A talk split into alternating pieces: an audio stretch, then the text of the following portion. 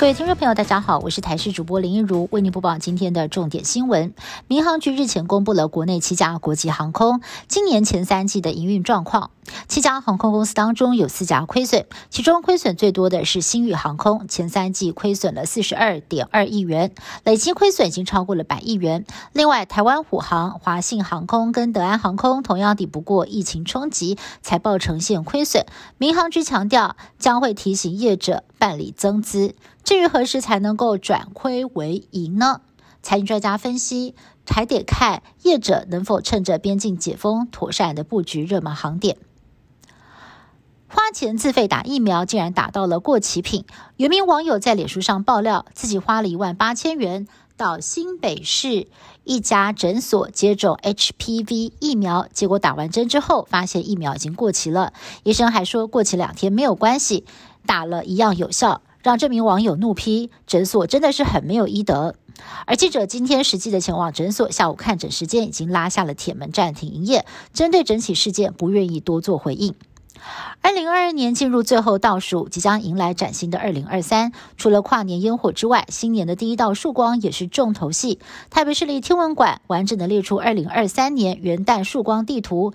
明年元旦第一道曙光预计最早出现在六点零三分三十七秒，落在花莲县的博南山；而离岛的最早曙光则是在蓝屿红头山。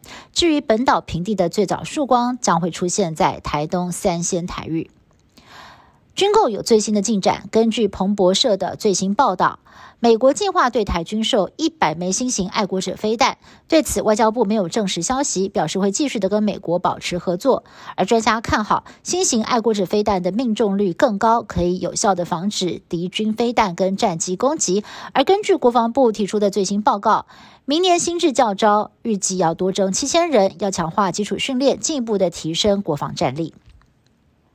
中国大陆短影音平台抖音会造成台湾的治安危机吗？财经专家谢金河日前表示，中国官媒央视已经入股抖音百分之一。他担忧，如果未来全面入股，抖音就会变成由国家控制的媒体，呼吁我国不能够闷声不响。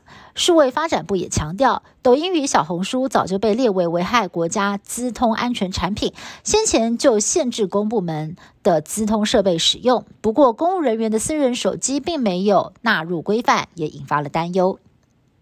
台积电将于美国时间六号为亚利桑那州的五纳米晶圆厂举行移机大典，美国商务部长雷蒙多、苹果的执行长库克都将是座上宾。美国总统拜登也会亲自出席，并且在台湾时间七号清晨五点钟发表演说。面对外界台积电变美积电的疑虑，美国白宫强调，台湾是美方持续合作的伙伴。二零二二年底就快要到了，各国很多的机构都会选出年度代表字，为今年的国际或者是国家大事，又或是普遍的社会现象来做总结。极具学术声誉的英国牛津大学宣布，经过投票选出了“躺平模式 ”（Goblin Mode） 来当做牛津英语大词典今年度的代表字，充分的反映疫情后的世代，大家对未来似乎没有抱太大的期待，非常的无奈。